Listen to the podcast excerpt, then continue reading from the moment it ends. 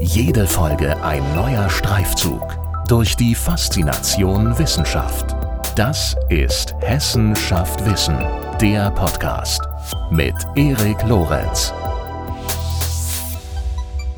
Die Corona-Pandemie ist mehr als eine Krise, meint meine Gesprächspartnerin dieser Folge, Professor Dr. Nicole Deidelhoff. Und sie erläutert, wie sich die Corona-Krise auffächert in eine ganze Reihe von interdependenten Krisen der Gesundheitssysteme, der Wirtschafts- und Sozialsysteme bis hin zu einer möglichen Krise internationaler Kooperation. Nicole Deitelhoff ist Professorin für internationale Beziehungen und Theorien globaler Ordnungspolitik an der Goethe-Universität Frankfurt am Main und sie ist geschäftsführendes Vorstandsmitglied des Leibniz-Instituts Hessische Stiftung Friedens- und Konfliktforschung. Letzteres ist eine Art Denkfabrik für Friedensforschung und internationale Beziehungen. Sie studierte Politikwissenschaft, Geschichte und Völkerrecht an der Technischen Universität Darmstadt und der State University of New York at Buffalo und beantwortet in dieser Episode Fragen wie, was ist eigentlich eine Krise und wie wirken sich Krisen auf unseren gesellschaftlichen Zusammenhalt aus? Ich wünsche viel Spaß bei unserem Gespräch.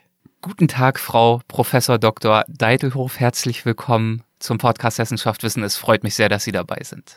Vielen Dank, Herr Lorenz. Freut mich auch. Sie beschäftigen sich ja vor allem mit der Frage, wie Konflikt auf Ordnung einwirkt. Mhm. Also Sie beschäftigen sich mit Krisen in ihren vielfältigen Formen, mit denen sie so auftreten können.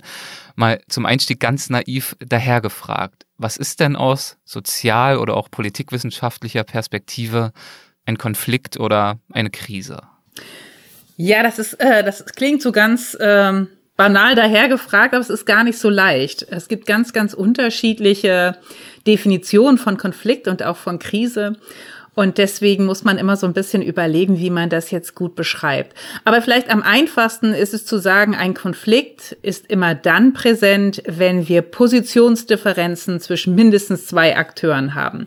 Also zwei Menschen beispielsweise, die über ein bestimmtes Gut, sagen wir ähm, äh, saubere Luft, einen Konflikt haben. Dass der eine hat saubere Luft, der andere hat sie nicht und möchte an der sauberen Luft partizipieren, dann haben wir klassischerweise einen Konflikt. Was ist eine Krise? Krise können wir uns vielleicht so vorstellen, noch haben wir saubere Luft, aber äh, zu einem bestimmten Zeitpunkt funktionieren vielleicht zum Beispiel Filteranlagen nicht mehr in einem Gebäude und ähm, wir merken plötzlich, dass die saubere Luft weggeht, also dass die Luftverschmutzung ansteigt, dass es Atemprobleme gibt. Und ab einem gewissen Punkt ist dieses Problem, das wir bemerken, krisenhaft geworden. Also wir wissen, wir müssen jetzt etwas tun, ansonsten kommt es vielleicht zu Atemwegsschädigungen bei den Menschen, die sich in einem Gebäude aufhalten.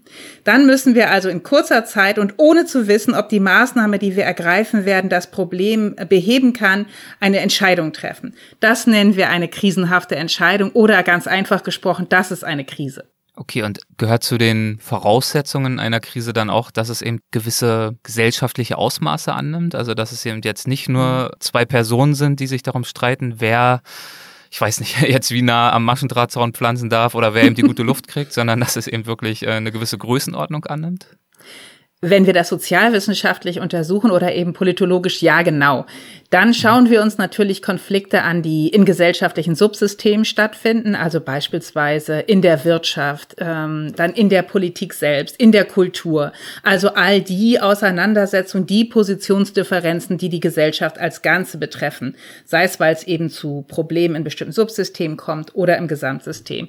Aber ansonsten haben wir natürlich Krisen tatsächlich in allen Bereichen der Gesellschaft, also von der zwischenmenschlichen Krise in Paarbeziehungen oder in Familien bis hin zu zur systemischen Krise. Also denken Sie äh, drüber nach. Artensterben äh, beispielsweise, also äh, Rückgang der Biodiversität. Das hat natürlich auch krisenhafte Auswirkungen, die dann aber tatsächlich planetarisch zu denken sind Und täuscht mich, also Sie sagen ja jetzt schon, Sie deuten ja schon an, wie vielfältig Krisen wirklich sein können. Äh, täuscht mich der Eindruck, dass wir uns in der öffentlichen Wahrnehmung zumindest mal, und das kann ja alle möglichen Ursachen haben, das kann ja auch in unserer Mediengesellschaft liegen, aber dass in der öffentlichen Wahrnehmung wir uns eigentlich doch fast nur von Krise zu Krise schleppen und zwar nicht erst seit 2020 und Corona?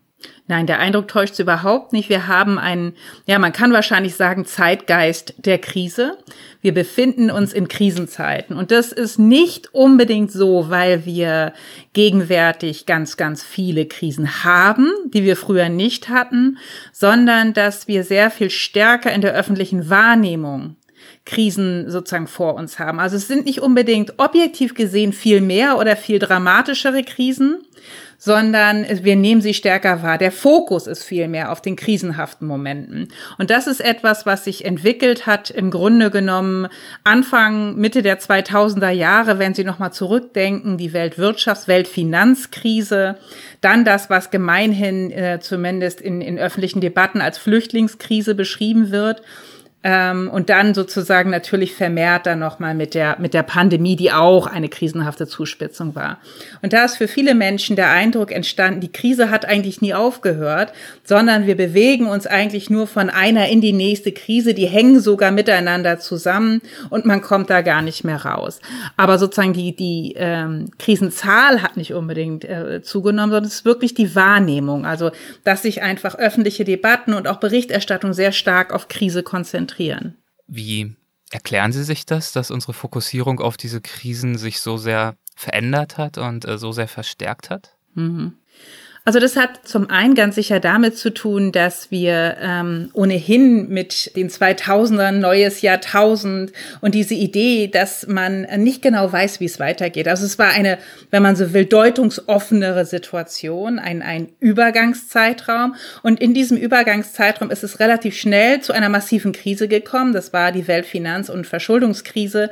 Und die war eben nicht nur eine Krise, die nur global war, nicht nur eine Krise, die nur europäisch war, sondern sondern auch eine Krise, die sehr lokal empfunden wurde, dass wirklich einzelne Menschen Angst hatten um, ihr, um ihre eigene Fortexistenz im Sinne ihres materiellen äh, Fortbestehens. Also inwiefern werde ich mich auch morgen noch ernähren können? Was ist mit meiner Altersvorsorge und so weiter? Und ähm, diese massive Krisenerfahrung am Anfang eines neuen Jahrtausends, also sozusagen in diesem deutungsoffenen Raum, die hat sicherlich dazu geführt, dass der Ton, wenn Sie so wollen, gesetzt wurde und dass man stärker Richtung Krise geblickt hat und nicht unbedingt auf andere Dinge. Und dann spielt wahrscheinlich äh, parallel dazu mit rein, äh, wie sich unser Medienkonsumverhalten verändert hat. Natürlich. Dass eben die durch die natürlich äh, Stichworte, die immer wieder dann fallen in dem Zusammenhang, Globalisierung, Digitalisierung, die Transparenz hat zugenommen, schlechte Nachrichten ja. äh, reisen schneller gewissermaßen, lassen sich auch lieber anklicken oder reizen mhm. zumindest eher dazu.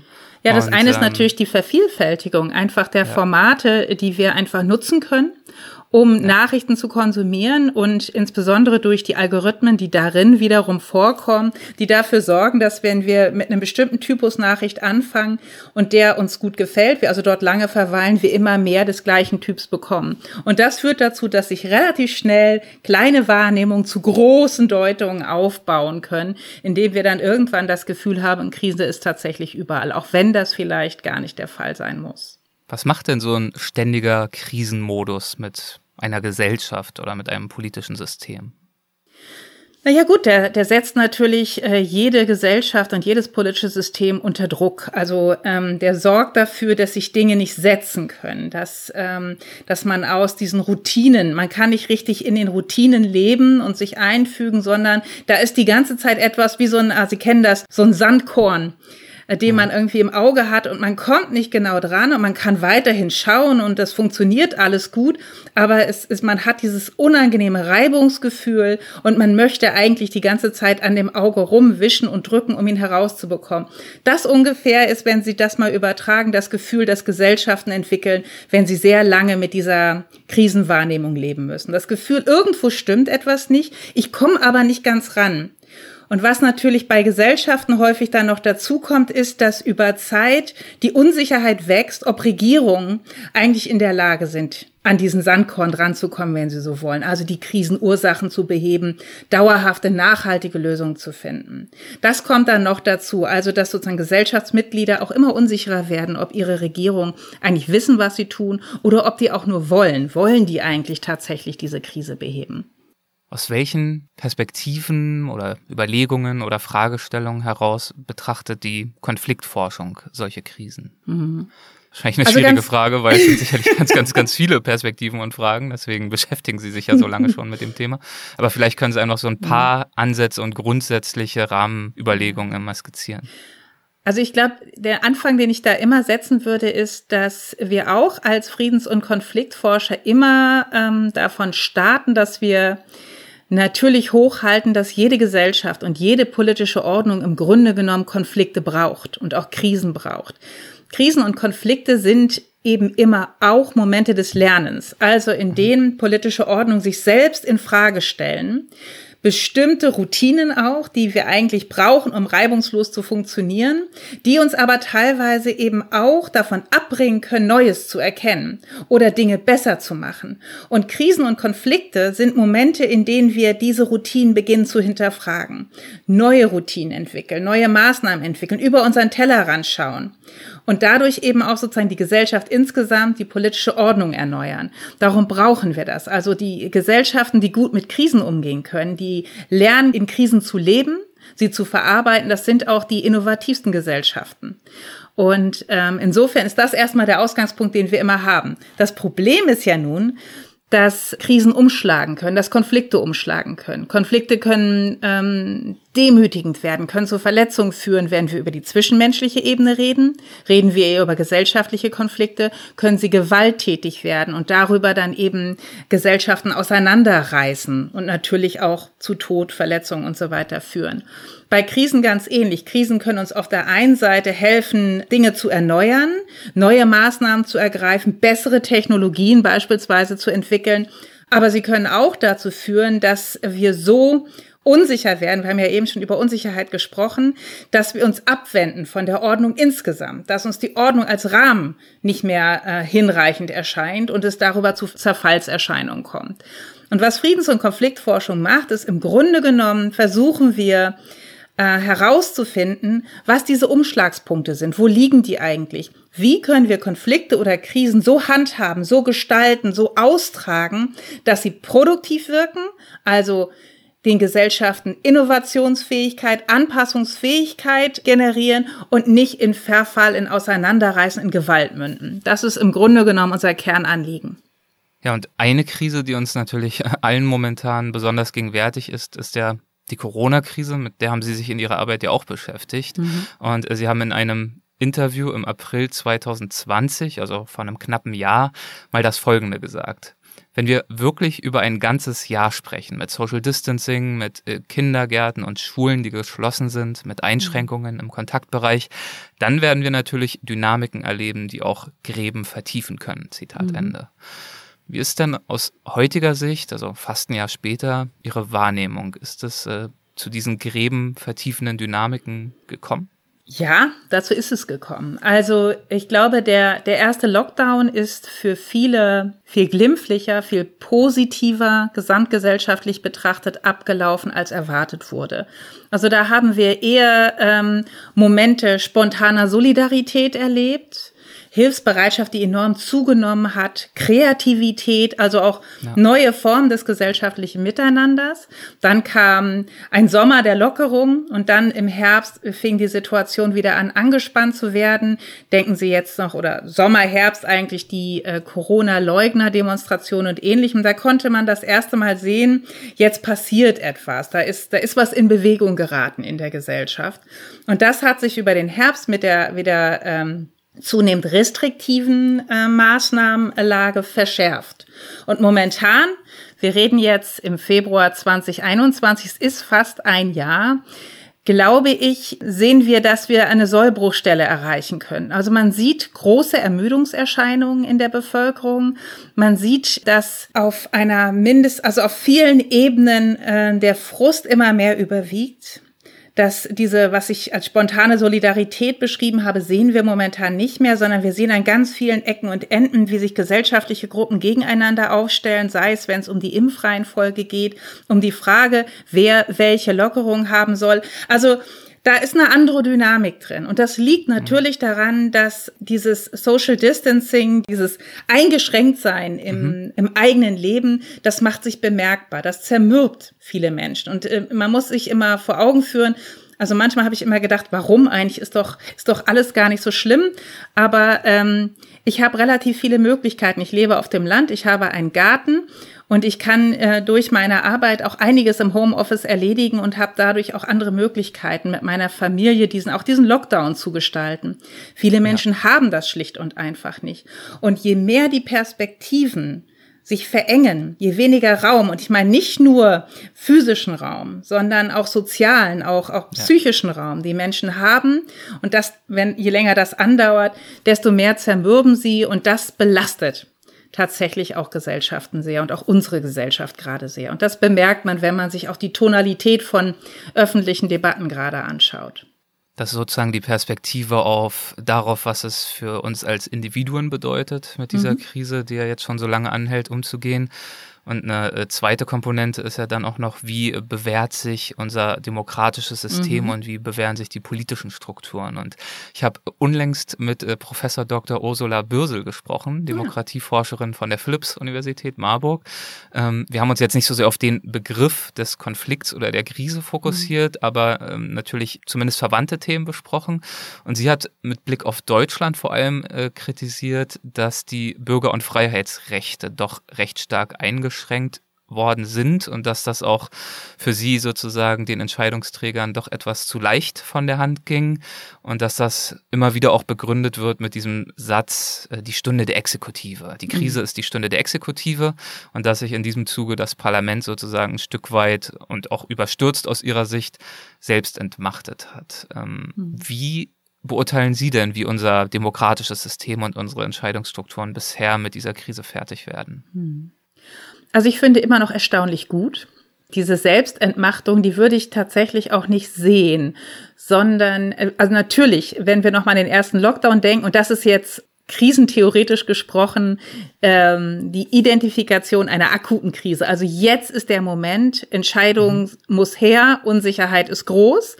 Das ist die Stunde der Exekutive gewesen und das haben wir auch erlebt. Und auch, ähm, ich würde nicht von Selbstentmachtung sprechen, aber da war allen Kräften klar, jetzt muss es auch mal top-down gehen. Mhm. Wenn ich jetzt schaue, wie sich das seit dem Sommer entwickelt hat, dann würde ich doch äh, sehr deutlich machen, dass die Parlamente ähm, sich einiges zurückgeholt haben.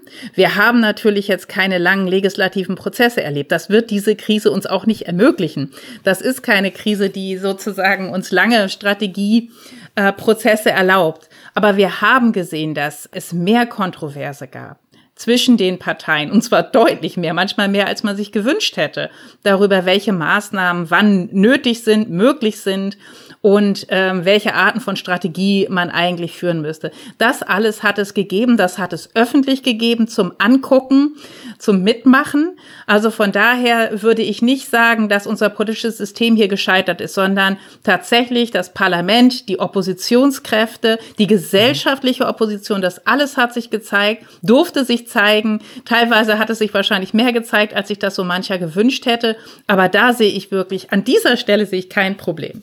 Okay, das ist schon mal gut. Nur der Vollständigkeit halber, ich möchte hier auch nicht irgendwie Frau Bürsels doch komplexere Position in einem Satz. Ich möchte die auch nicht in einem Satz irgendwie mhm. zusammenfassen äh, mit etwas, was kein wörtliches Zitat ist. Deswegen, mhm. wer sich für diese Positionen interessiert und Sichtweisen, die wirklich äh, auch genauso nachvollziehbar sind, gerne die entsprechende Folge anhören.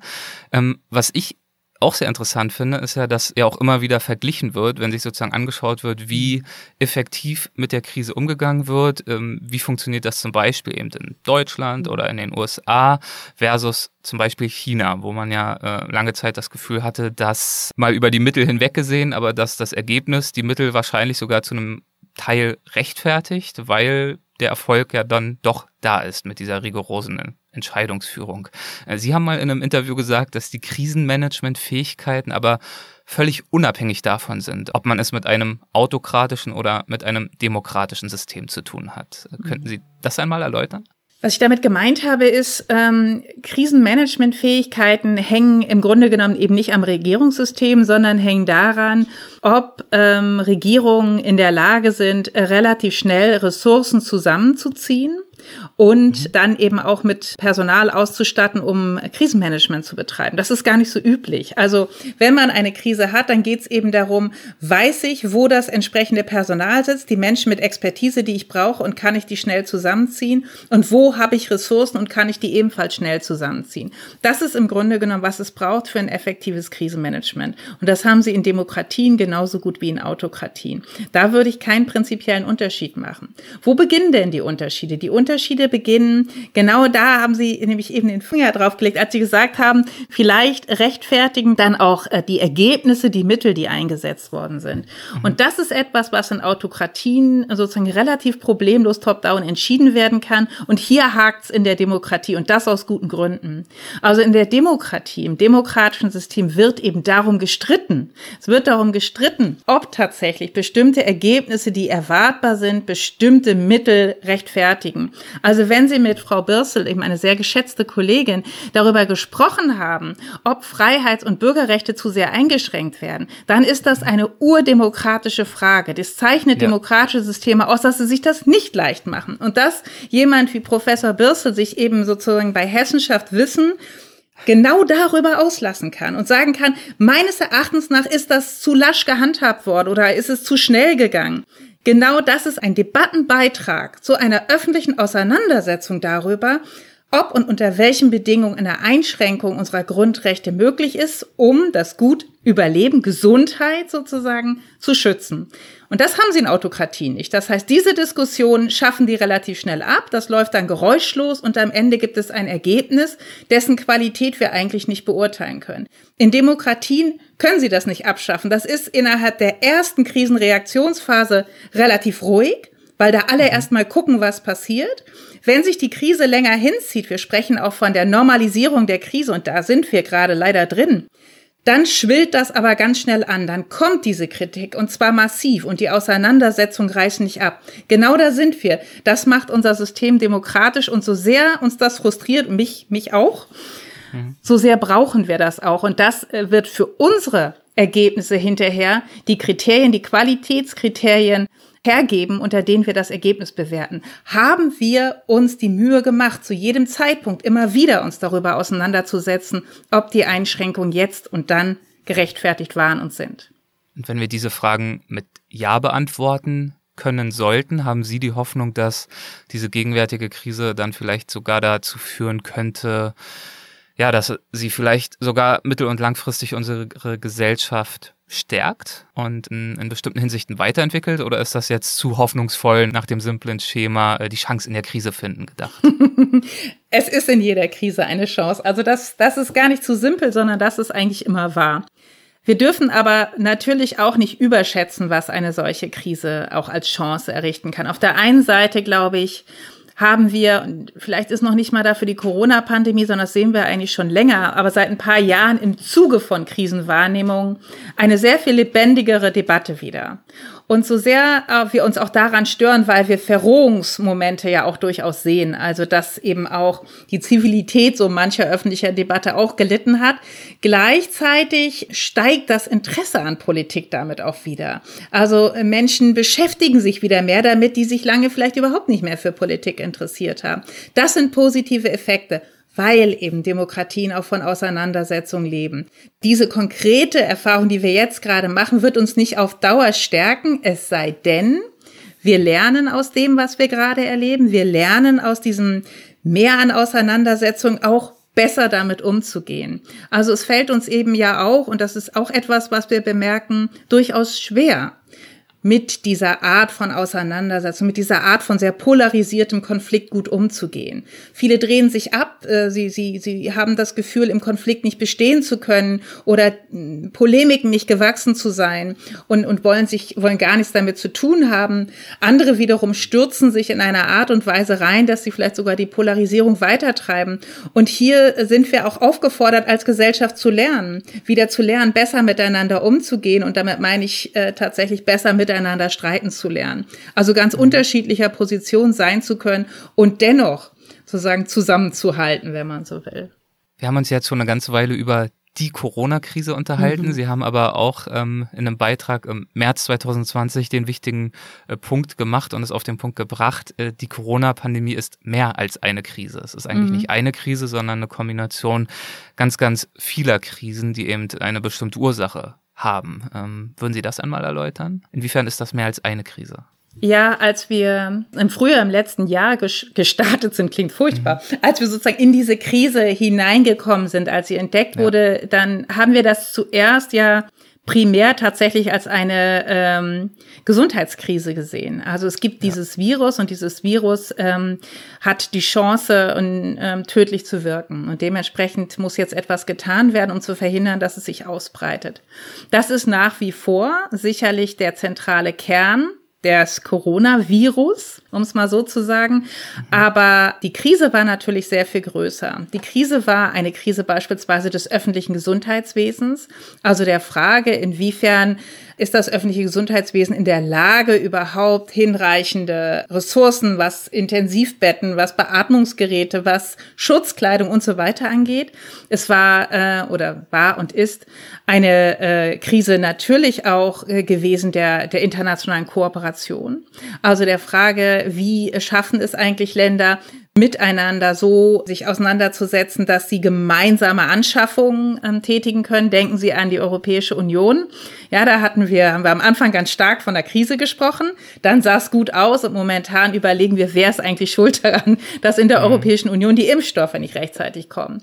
Dann haben wir sicherlich noch breiter auch über eine Krise der ähm, Weltordnung gesprochen dass eben wir ja auch beobachten können, beispielsweise im, im kompletten Bereich der Entwicklungszusammenarbeit sind uns Leistungen weggebrochen, also beispielsweise Armutsbekämpfung. Die ganzen Leistungen der letzten zehn Jahre hat diese Krise faktisch rückgängig gemacht. Das ist massiv. Also das ist natürlich auch eine Krise. Wie können wir eigentlich international hm, damit umgehen mit dieser Krise? Wie können wir es schaffen, gerade solchen Ländern, die nicht so wie wir relativ starke öffentliche Systeme haben, wie können wir es schaffen, dass die nicht tatsächlich um 10 bis 20 Jahre zurückgeworfen werden? Wo muss man da eigentlich ansetzen? Wer muss dafür ansetzen? Das. Dann haben wir sicherlich auch es mit einer Krise der gesellschaftlichen Solidarität erstmal zu tun gehabt. Also die Frage, wer muss auf wen Rücksicht nehmen? Was bedeutet das eigentlich? Und so weiter und so fort. Also sozusagen eigentlich stecken in dem, was wir Corona-Krise nennen, eine ganze Reihe von Krisenphänomenen, die hier zusammenkommen. Und ich habe wahrscheinlich jetzt noch mehrere vergessen. Ja, wahrscheinlich ist das so interdisziplinär, dass man wahrscheinlich auch, wenn man jetzt über wissenschaftliche Disziplinen spricht, jedes Fachgebiet heranziehen ja. könnte. Also von den Rechtswissenschaften über äh, fast alles, um daraus äh, abzuleiten oder aufzuzeigen, wie auch mhm. diese Disziplin von dieser Krise wieder durch sekundäre Krisen und neue Fragestellungen und Herausforderungen betroffen ist. So ist es. Das kommt sicherlich in der öffentlichen Diskussion hier und da auch zu kurz. Es wird ja auch mhm. oft kritisiert, dass es natürlich absolut richtig sei, besonders oft und intensiv Virologen momentan äh, zu Wort kommen zu lassen, haben wir ja bei Hessenschaft Wissen auch gemacht, dass es aber eben auch genauso wichtig sei, auch aus den Sozialwissenschaften zum mhm. Beispiel äh, Experten, Wissenschaftlerinnen und Wissenschaftler zu hören, um zum Beispiel auch sicherzustellen, dass eben auch die Herausforderungen in diesen Bereichen ähm, entsprechend berücksichtigt werden und bewältigt ja, werden. Genau. Und genauso ist es ja auch darüber hinaus noch, wenn man darüber spricht, welche Krisen oder Subkrisen oder Sekundärkrisen von Corona werden nicht immer ausreichend berücksichtigt. Trifft es ja sicherlich auch zu, dass auch Krisen, die vorher schon bestanden haben, die eigentlich eher unabhängig von Corona sind, auch aus dem öffentlichen Bewusstsein mhm. herausgedrängt worden sind. Ja. Wenn wir nur über die Migrationsthematik nachdenken oder in Anführungszeichen die Flüchtlingskrise eben, die jetzt sehr, sehr viel weniger Aufmerksamkeit erhält oder ähm, was in Syrien vor sich mhm. geht, das ist ja wahrscheinlich auch eine Problematik, mit der Sie sich auseinandersetzen. Also Konflikte, die im Schatten von Covid eben aus der öffentlichen mhm. Wahrnehmung äh, weitgehend verschwunden sind. Ja, ja, das ist richtig. Also gerade ähm, im Bereich der internationalen Friedenspolitik gab es da sehr besorgniserregende Entwicklung. Ähm, wir konnten, das eine, was man sehen konnte, das auch irgendwie nahe liegt, aber man hat es nicht sofort in den Blick bekommen, war beispielsweise, dass viele internationale Friedensmissionen ihren Aufgaben nicht mehr nachkommen konnten, weil auch da natürlich Infektionsschutz eine Priorität war. Und das hieß, dass vielerorts Sicherheitskräfte aus der Fläche verschwunden sind, dass sich Missionen auf ihre Stützpunkte zurückziehen mussten und dadurch die Unsicherheit in vielen Postkonfliktgebieten insbesondere, also in unruhigen äh, gesellschaftlichen Gebieten, wieder anstieg. Neue Gewaltausbrüche zu verzeichnen waren. Wir haben gesehen, dass zum Beispiel trotz des Aufrufs des UN-Generalsekretärs Guterres zu einem Waffenstillstand in allen Konfliktgebieten in vielen Konflikten genau das Gegenteil passiert ist, dass also Konfliktparteien die Lage genutzt haben, um Gebietsgewinne zu machen und politische äh, Ziele zu verfolgen. Das ist etwas, was passiert ist. Wir haben gesehen, dass, ich habe es schon gesagt, Entwicklungszusammenarbeit, dass gerade ähm, in Ländern, die eben nur über eine schwache öffentliche Hand und über einen großen informellen ökonomischen Sektor beispielsweise verfügen, Armut wieder um sich gegriffen hat, viel stärker um sich gegriffen hat. Frauen und Kinder äh, waren wieder in besonders starkem Maße betroffen. Also genau die Gruppen, die wir in den letzten Jahren als besonders schützenswert deklariert haben und versucht haben, auch mit Maßnahmen gezielt zu fördern. Genau die hat es wieder besonders hart getroffen. Das sind alles sozusagen Entwicklungen, die natürlich besorgniserregend sind. Und das sind auch Entwicklungen, die nach wie vor anhalten und wo man auch international nach wie vor um plausible und nachhaltige Antworten ringt. Wo liegen im Rahmen all dieser komplexen und äh, zum Teil auch interdisziplinären Themenfelder Ihre persönlichen wissenschaftlichen Schwerpunkte und Interessen? Hm. Ja, Sie haben das, glaube ich, eingangs ganz schön gesagt. Mich interessiert, wie äh, Konflikt auf Ordnung einwirkt und wahrscheinlich könnte man das noch weiter zuspitzen und könnte sagen, mich interessiert, wie Konflikt Ordnung erneuern kann. Also das ist die mhm. zentrale Frage, die sich durch meine Forschung zieht das Feld ist recht weit, das haben wir jetzt auch schon ganz schön kartiert. Es geht eben von der Frage Konflikte um internationale Normen und Institutionen, also Konflikte in den Vereinten Nationen, um den Internationalen Strafgerichtshof, bis hin zur Frage, wie wir öffentliche Auseinandersetzungen, also tatsächlich ähm, Öffentlichkeit, öffentlicher Streit, wie wir die so austragen können, dass es funktioniert.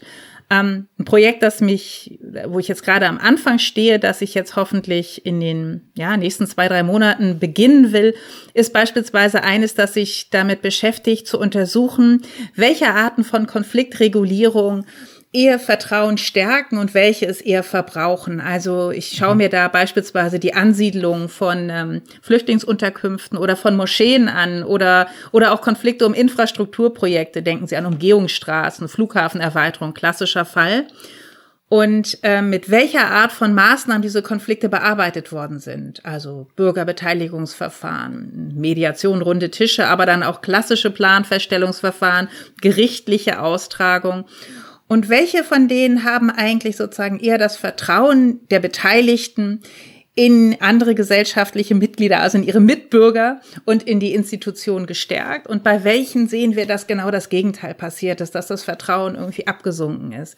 Das ist eine Frage, die ich sehr spannend finde. Also zu verstehen, wie können wir Konflikte so gestalten, dass sie tatsächlich Vertrauen schaffend wirken, obwohl man sozusagen aufeinander prallt, obwohl man grundsätzlich anderer Haltung ist.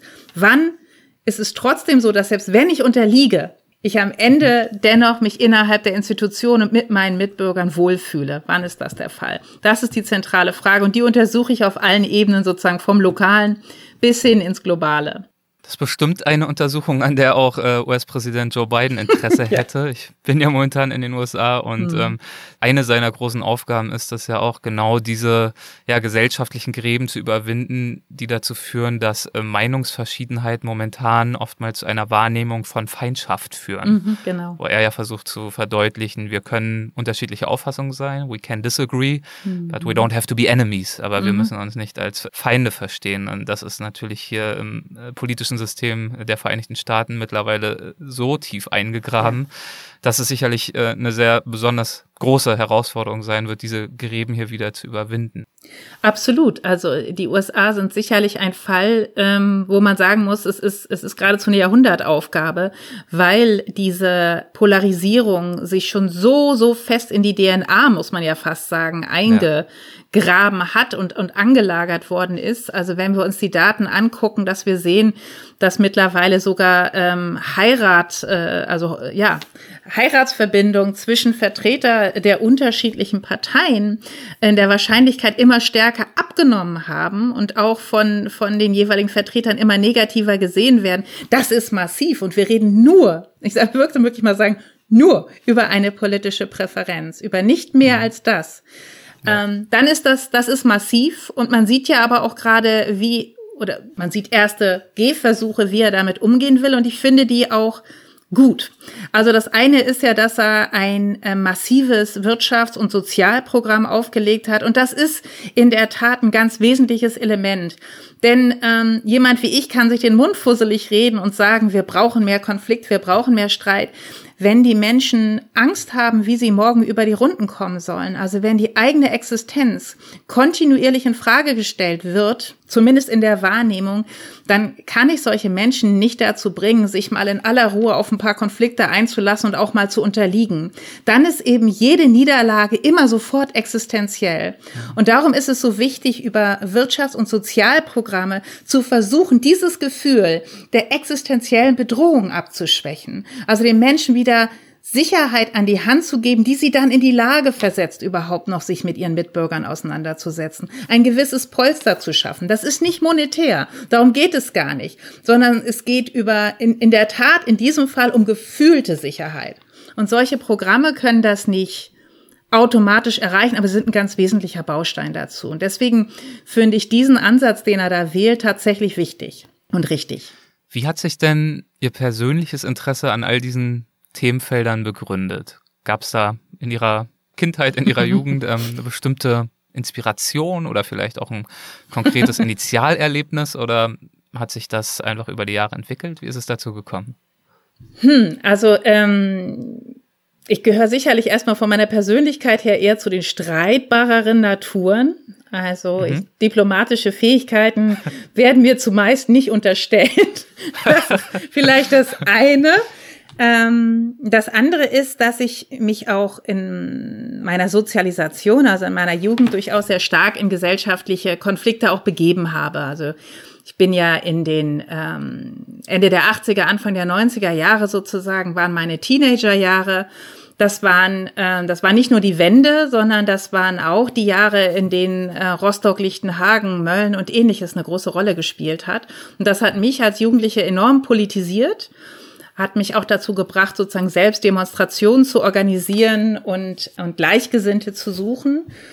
Und in vielen dieser Konflikte stand für mich, insbesondere als Jugendliche, wo man ja auch alles noch mal sehr viel dramatischer empfindet, stand für mich tatsächlich in Frage, inwiefern ich die gemeinsamen gesellschaftlichen Institutionen noch lebenswert finde. Also ähm, das war eine Phase, in der ich vieles in Frage gestellt habe, eben das System als solches, seine Fundamente und ähm, letzten Endes bin ich ja immer drin geblieben, das sieht man ja ganz deutlich. Aber es war eine Auseinandersetzung. Es war eine sehr sehr offene äh, Aneignung letzten Endes. Also mich, äh, mich darauf einzulassen, zu erkennen, wo Leistungen sind. Das war nichts, was irgendwie automatisch kam, sondern das war etwas, was gewachsen ist und ähm, was auch ein Ringen bedeutete.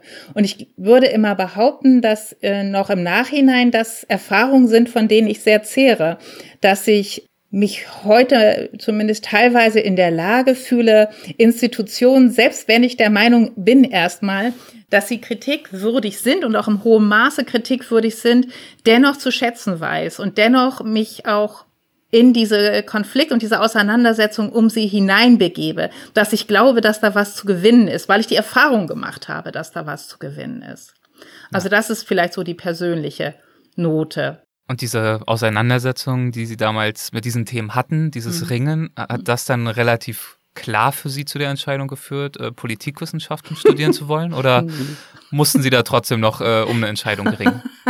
ähm, das, nee, also das hat nicht dazu geführt. Ich glaube, ja. ähm, wenn ich, wenn ich mich recht erinnere, war, ähm, wollte ich als äh, Teenager dann ähm, Journalistin werden, ganz klassisch.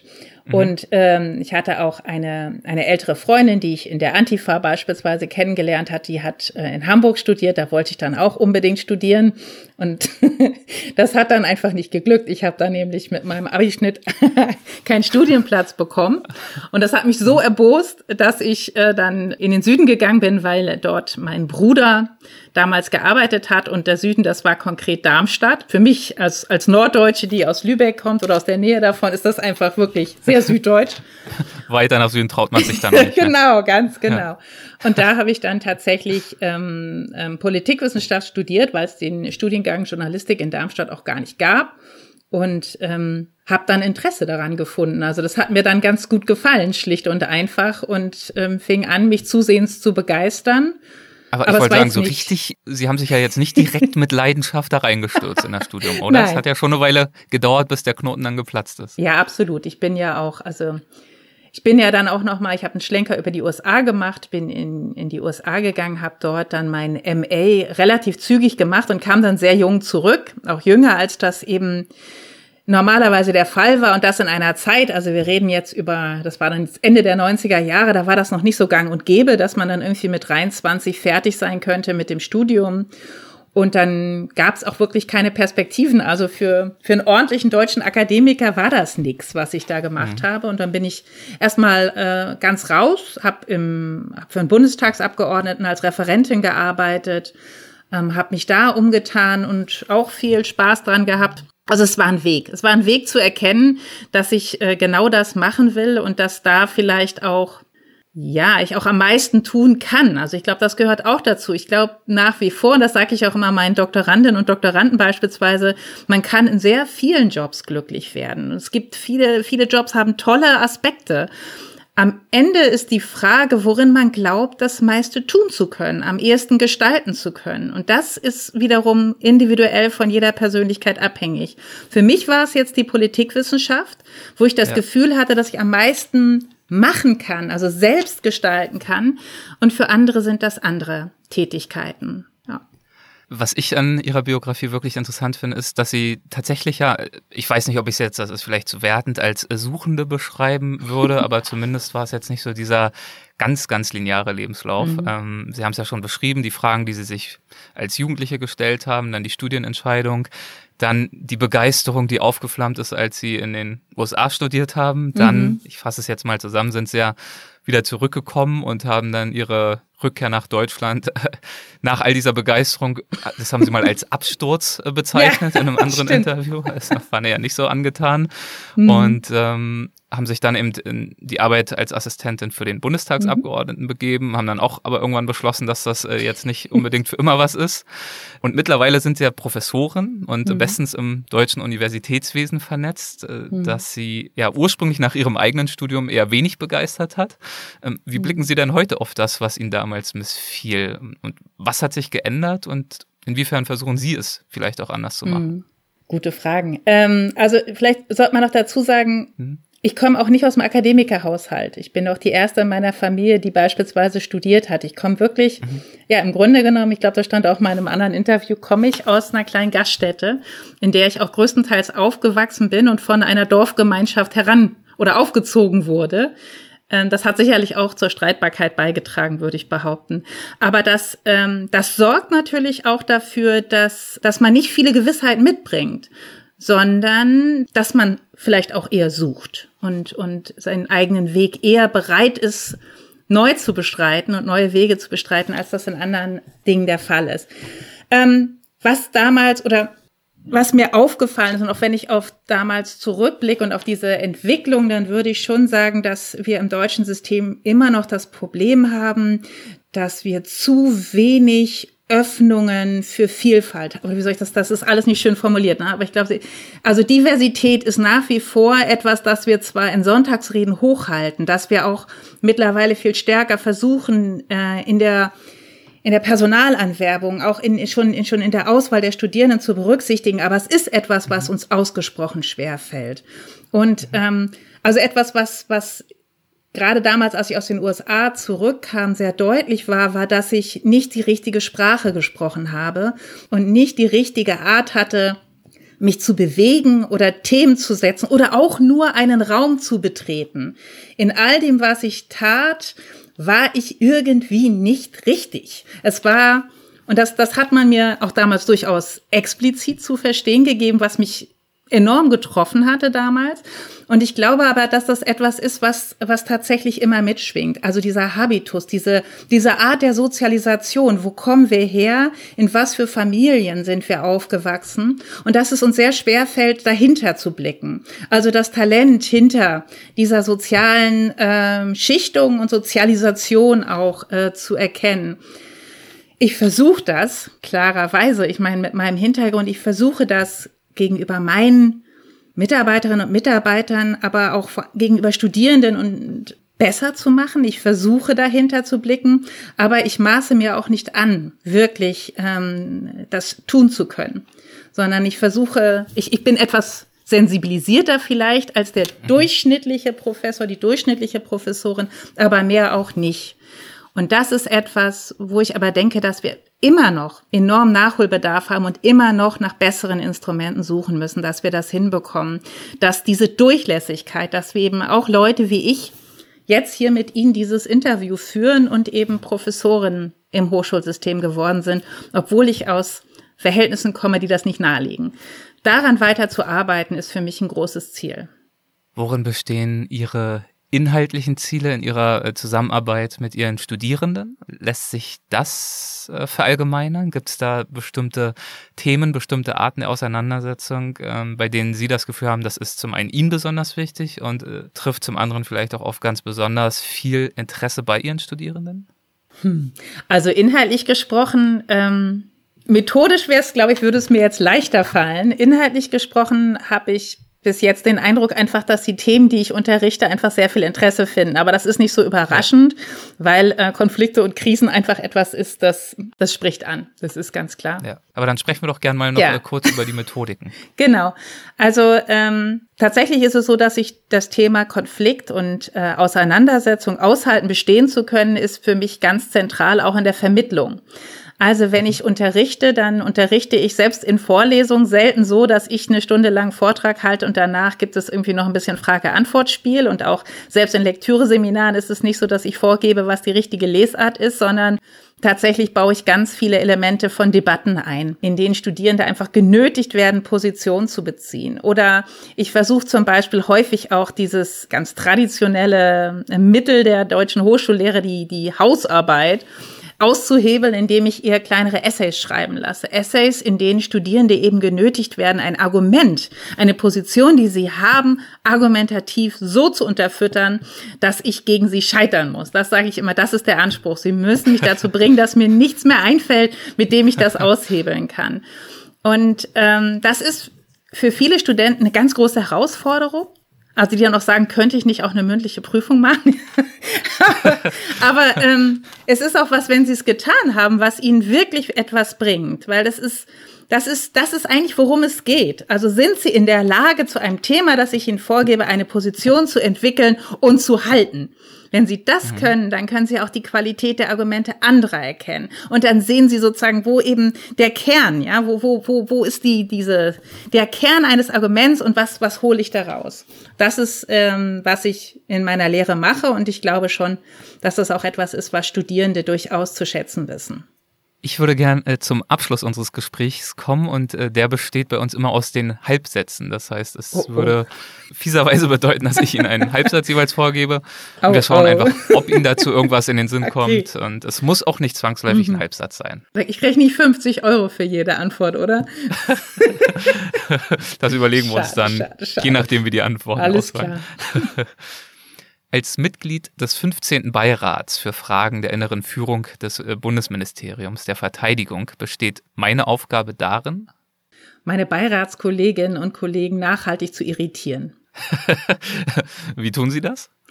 Naja, Sie müssen wissen, das ist ein Gremium, das ähm, ja. hauptsächlich ähm, Kollegen aus äh, Gesellschaft, äh, unterschiedlichen Verbänden hat, die im Ruhestand sind. Und mhm. ähm, ich glaube, dass da jemand wie ich eben, oder das ist auch meine Aufgabe, dass ich gemeinhin Themen setze oder Dinge nicht verstehen will, äh, die für die anderen völlig normal sind und dadurch eben nachhaltig irritiere. Aber ich, ich bin sicher, ich bin auch deswegen berufen worden. Hoffen wir das mal, Hoffen dass das die das, genau. Intention war. Sicherzustellen, dass das, was ich wissenschaftlich tue, auch außerhalb der akademischen Welt ankommt? Ist für mich eine zentrale Aufgabe Was fällt für Sie alles unter den Begriff der Wissenschaftskommunikation? Das ist für mich, also es ist wirklich ein wichtiges Feld. Darunter ähm, fallen für mich unterschiedliche Formate tatsächlich auch für unterschiedliche Zielgruppen. Also ähm, ich bin tatsächlich immer daran interessiert, dass das, was ich an Erkenntnissen habe, ich auch für die Gesellschaft umsetzen kann. Und das kann reichen von Hintergrundgesprächen mit ähm, Parlamentariern oder Ministerialbeamten über Kinderbücher, mit denen ähm, wir versuchen, sozusagen Erkenntnisse, die wir im Bereich Radikalisierung haben, wirklich an Kindergartenkinder, fünf- bis sechsjährige zu bringen, ähm, über E-Learning-Module, die wir machen, äh, in denen wir versuchen, beispielsweise noch Diplomaten oder angehenden Diplomaten bisschen Rüstzeug mit auf den Weg zu geben, aber auch über die Frage, wie kriegen wir eigentlich gesellschaftliche Akteure rein, dass die uns sagen, ob die Fragen, die wir stellen, die richtigen sind. Also auch das ist mir sehr wichtig, dass wir nicht immer denken, wir sind diejenigen, die die richtigen Fragen stellen und dann geht es nur noch darum, die Daten dazu zu finden, sondern dass es tatsächlich auch darum geht, zwar Themen zu haben, aber sich von der Gesellschaft irritieren zu lassen, wie die Fragen zu stellen sind. Das ist für mich zum Beispiel auch Teil des Ganzen. Als beruflichen Erfolg definiere ich für mich? ich glaube, wenn es mir geglückt ist, ein Aha-Erlebnis zu erzeugen bei unterschiedlichen Adressaten, das empfinde ich immer sehr als Erfolg. Meinen Studierenden gebe ich häufig den Rat, sich nicht ins Boxhorn zu jagen lassen von den Erwartungen, die an sie herangetragen werden, sei es was ihren polierten Lebenslauf angeht, die Zeit, in der sie fertig werden müssen oder ähnliches, sondern ihr Leben immer noch als Experimentierfeld zu betrachten. Ich finde, das ist ein schöner Abschluss für unser Gespräch. Das ist eine schöne Botschaft, die ich mir gerne mitnehme. Und ich danke Ihnen wirklich herzlich äh, für dieses sehr, sehr interessante und nette Gespräch. Vielen Dank dafür. Sehr gern. Hat mir Spaß Dankeschön. gemacht. Tschüss. Hessen schafft Wissen, der Podcast.